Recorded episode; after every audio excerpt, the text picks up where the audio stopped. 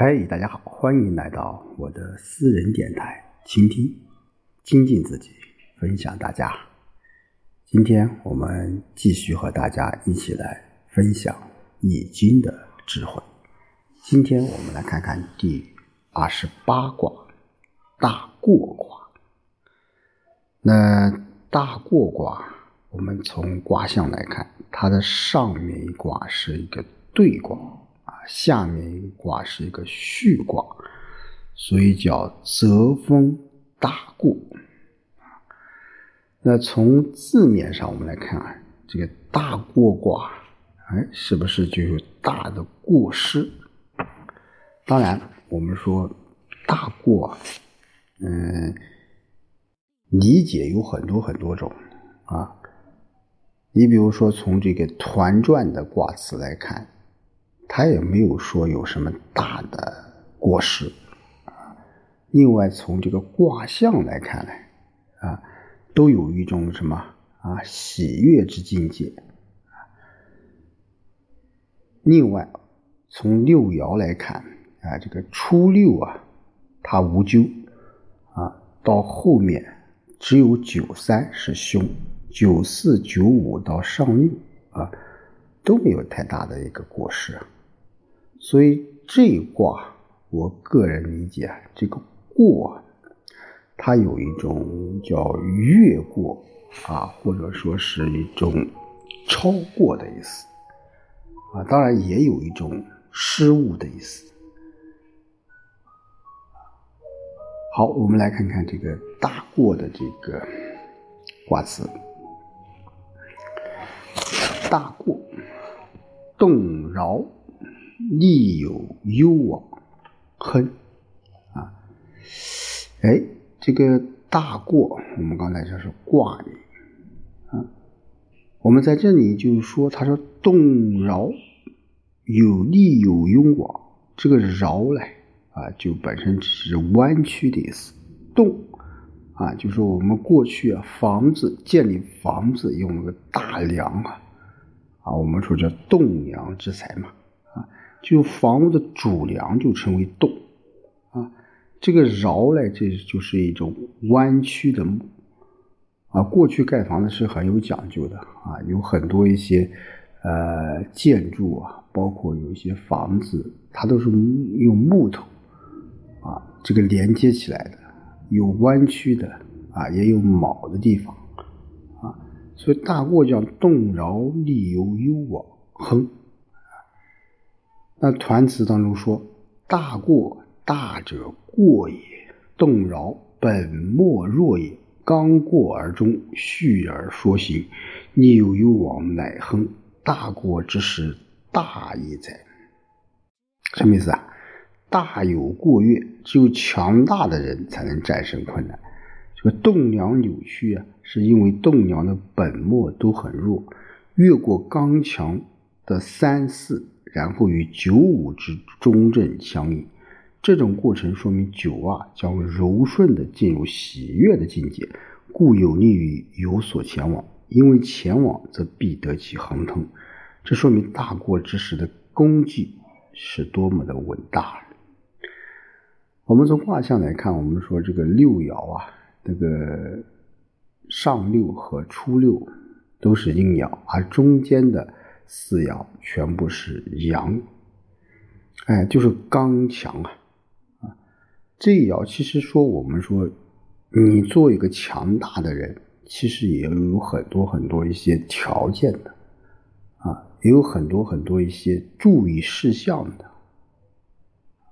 他的象辞当中也说了，小象说：“则灭目大过，君子以独立不惧，顿世无闷。”我们本身正常情况下，我们说木，对不对？你水能够滋润木，但是这个木呢在上面啊，那下面是水，这样什么就颠倒过来了啊？所以说叫大过。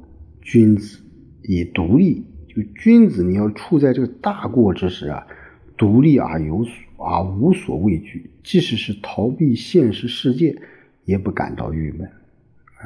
就说在这个阶段当中，我们作为一个君子，我们每个人要行事要什么？哎，要有独立啊，无所畏惧啊。这个独立我觉得很重要。什么独立？就是要有自己的这种见解。什么时候该出手？什么时候该收手？啊，什么时候要进取？什么时候要退步？这个都是有讲究的啊，都是有讲究的。好，我们来看看啊，六爻初六叫借用白毛无咎啊，这个用洁白柔软的茅草铺垫在祭品之下就没有过错了。象辞曰。啊，小象曰：“叫借用白毛揉在下也。”啊，就用洁白柔软的茅草铺垫在这个这个祭品之下，是因为初六就如同这个铺垫的这个茅草啊，柔软地处于下位啊。我们说初六是一个阴爻啊，它是不当位的，是不当位的。就过去啊，我们说祭祀的时候是非常重视的啊，必须要把这个茅草啊，要要垫在下面，这样我们的祭品，包括我们的祭祀才能够什么，才能够安全啊。而初六是以一阴处于极下，所以说是柔弱卑小的，要谨慎柔顺啊，柔顺啊，要上承什么阳刚，上承哪一个？就是九啊。啊，属于九啊，所以当然这个时候，我们初六它是什么？是非常低调的，所以什么是无咎的？九啊，枯杨生啼，老妇得其女妻，无不利。啊，妻啊，就是老根长出的新芽，啊，就枯槁的白杨树啊，生出了嫩芽和新枝。一个老汉娶了一个年少的娇妻，这没有什么不吉利的，啊。那九二这一爻啊，它是在这个阳过的时候，阳过了是不好的，啊，所以把它比喻为什么枯杨老妇。但是九二呢，又处在刚过之时，啊，得中而又居柔。我们说中间四爻都是。阳爻都是刚强的，但是这个九啊是在最初的第一爻，所以这时候还有这个初六的滋润啊，这个时候怎么样？哎，叫老夫得其女妻，你只要啊，你能够安分的做事，就无不利的啊。本来我们说老夫得其女妻啊，这。是一个不好的事情，但是在易经当中，我们说什么是好，什么是不好，其实要看什么样的条件。在整个大过的这样的一个环境下，其实这一爻其实也有它的好的地方啊，所以叫无不利啊，无不利。九三动摇凶，哎，我们说从九二啊这个。阳刚开始到九三，动摇了凶。我们说动摇弯曲了有凶险。我们卦辞讲动，其实指中间的四个阳爻啊，四个阳爻。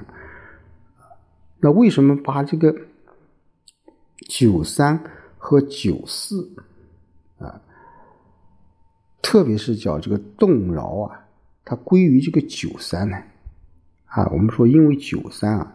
它是以刚居刚，我们说这个它是当位的，但是呢，它有什么过刚了啊？过刚是有违中和的。他九二没事，九二他是属中位，他又得能得到这个初六初六的这种滋润，所以这是啊，他是是什么？是无不利的。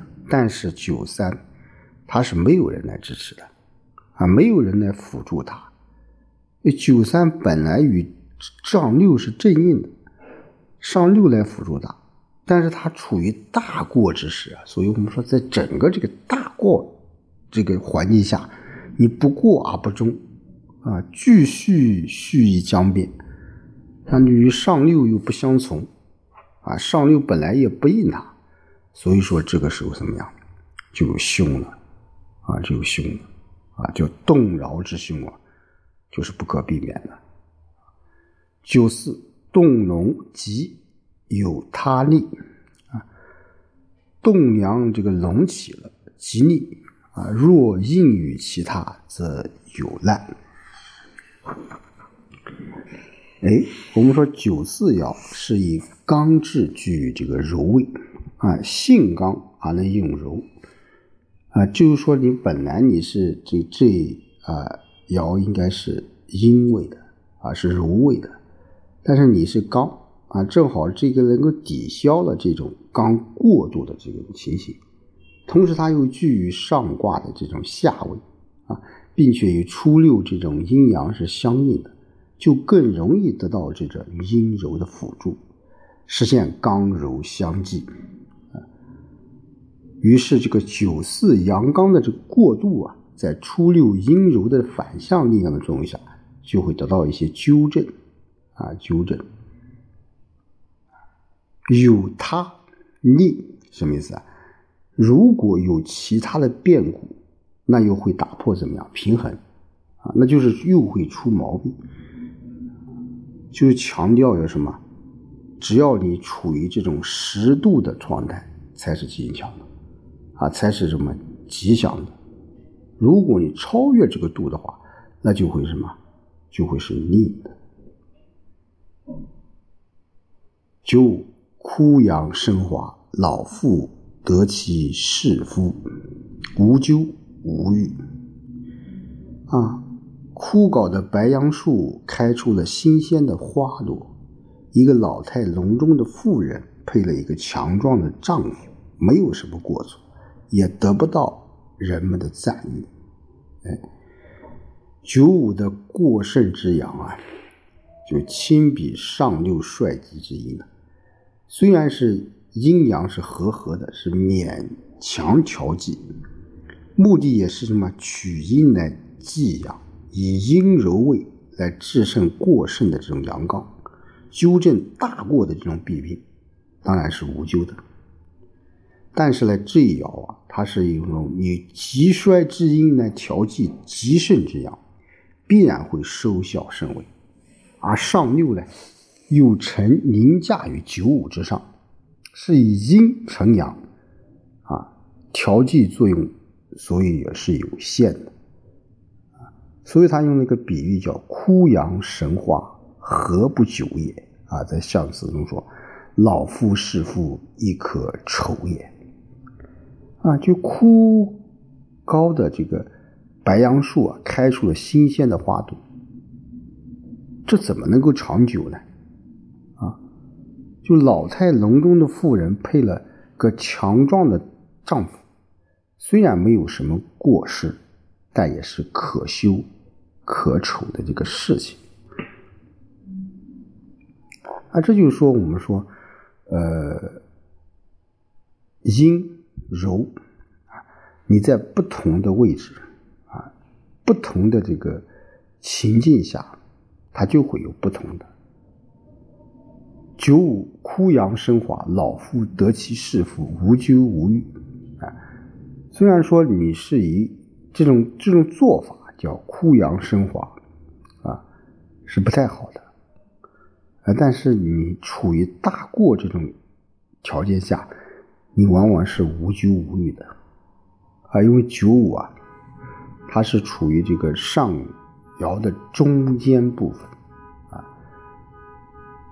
它是有这个什么，有喜悦的啊，对啊，对就是什么喜悦，和整个整个卦，它有这种意思的表述。好，到上六过涉灭底，凶无逆啊，涉水过深以至于淹没头顶，有凶险。但没有什么过错，就涉水过深啊，以至于淹没头顶啊，造成凶险。这是因为上六啊，意在整难死劫，故没有什么大的过错可以追究。我们说择木啊，择灭木啊，就是由上六所体现出来的，因此有过灭顶之凶啊。我们说木在水的下面啊，木在水的下面，你想一想，肯定是不好的事情，对不对？你早晚你个木也会烂掉的，对不对？所以说叫过涉灭顶，凶无咎啊！啊，在大过之极的时候啊，是无害的，人们也不会去怨救他的，怨救他。当然，这都是我刚才解释，都是在大过这种情境下才可以去的啊。所以，有的人对这些啊，六爻为什么有这样的这种解释？其实大家一定要。记住，一定要是在这个大过这整个情境下去理解每个爻辞所给予我们的这种啊启示或者是启发。那我想通过这一啊卦辞的这个了解，我们说呃，在这个卦传当中说，大过颠也。啊，什么叫颠？颠就是颠倒，生活的颠倒，就是的确是非常时期。那非常时期，我们就要用非常的手段。啊，你比如说我们现在所面临的这个疫情的影响，那我们就说这种百年之未有之大变局啊，我们如何去处理这些问题？那就要用非常时期，就要用非常的手段。那么作为我们每个人来说，我们要。遵守啊，党和国家政府所制定的一些法律，我们作为一个普通的公民，我们也有义务去啊履行、去承担我们该承担的这种责任。那换句话说，你超越了这种界限，你这又是有过错的，你就会受到相应的这种惩罚。因此，我们说，作为一个个人来说，什么时间、什么地点，啊，在什么这个场合下去说某些事情，其实都是有一定的规律可循的。这就说，我们现在这舆情的影响啊，掌握舆情，我们说，我们作为一个普通的网民，我们都有义务去。呃，关注支持我们国家的改革与发展。那作为个人来讲，我们一定要慎之又慎重，去说每一句话，去做每一件事情。好，今天就和大家说到这里，我们下周再见。